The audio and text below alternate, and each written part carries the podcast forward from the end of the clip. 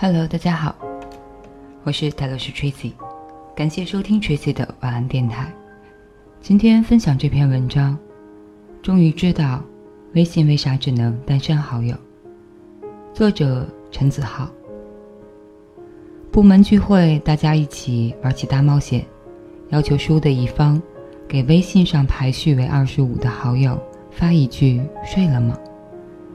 轮到小听的时候，他果断说：“换一个吧，这个不行。”大家一看觉得有故事，便故意起哄，非要这人不可。小听看糊弄不过去，只好坦白交代，那个人是他前任。于是大家重新挑了一个数字，接着玩游戏。小听除了是我同事之外，和我还有一层关系。他的前任是我的校友，而且读书的时候还有过好几次来往。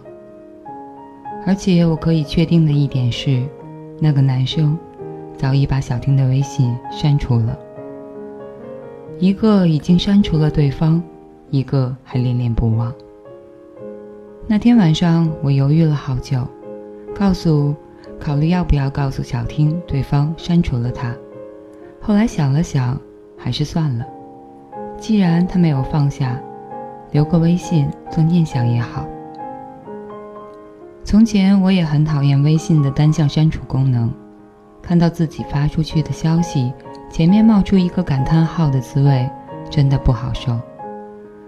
不过后来有了喜欢的人，才知道，其实单向删除好友也蛮好的。虽然你把我删除了。但你依旧躺在我的微信列表里，只要我不找你，我就可以假装你还在那里。电影《泰坦尼克》里，白发苍苍的 Rose 坐在轮椅上，对着远方伤感地说道：“我甚至连他一张照片都没有，他只活在我的记忆里。”之前在网上看到一个类似的故事，一对情侣在一起的时候。总以为来日方长，所以等分手后，女生才发现他俩居然没有拍过一张合照。除了伤痛，什么都没有留下。于是那个姑娘就对着男生的微信头像看了两年，直到他彻底放下。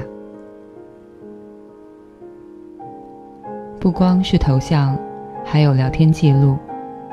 现在的人早已经没有情书，连短信都很少。微信聊天里记录了多少情侣的暧昧表白、甜言蜜语、争吵和好，甚至可能连分手两个字，也是在微信里说出来的。如果双向删除好友了，那么全部的聊天记录都不见了。风吹过尚且会有声响，彼此爱过的两个人。又怎么可以一见就删掉爱过的痕迹呢？朋友 G 告诉我，他和前任分手的那一年，刚好是他人生中最难挨的时候。刚大学毕业，离开朋友，一个人在大城市打拼，初入职场，经常犯错被上司骂，偷偷躲在卫生间哭，然后擦干眼泪继续工作。第一次租房又被中介骗钱，吃了一个星期的泡面。那一年，每当觉得自己快撑不过去的时候，朋友就会拿出手机翻看和前任的聊天记录。子浩，你知道吗？有些人虽然不在身边了，但却依旧在心里。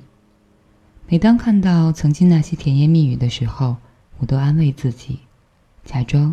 他还在我身边，有他在，我什么都不怕。就像阿妹在我最亲爱的里面唱的一样，经过那段遗憾，请你放心，我变得更加坚强。世界不管怎样荒凉，爱过你就不怕孤单。手机最后百分之五的电，只要不去动它。也可以待机很久。你我的聊天记录也够我续命好长好长。如果微信是双向删除好友，那太可怕了。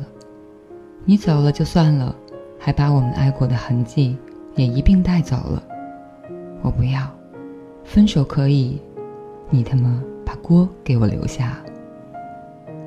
这段时间一直在循环从前慢。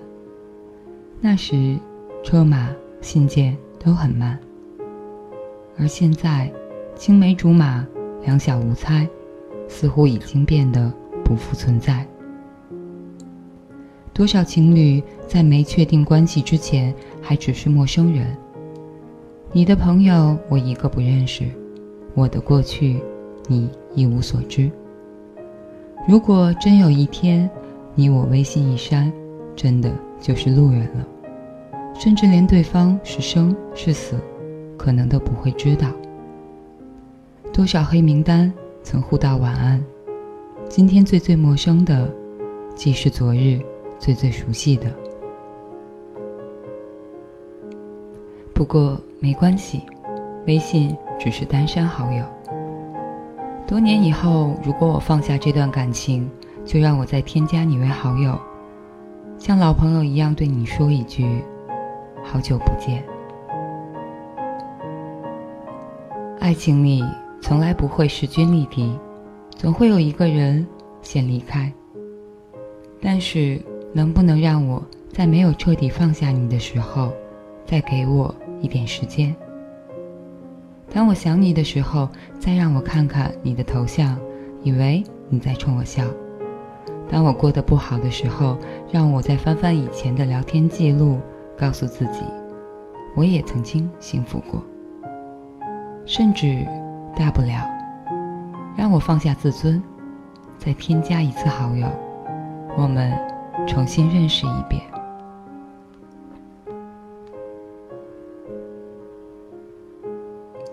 以上就是这篇关于微信单删好友的文章，感谢收听。嗯，晚安，好梦。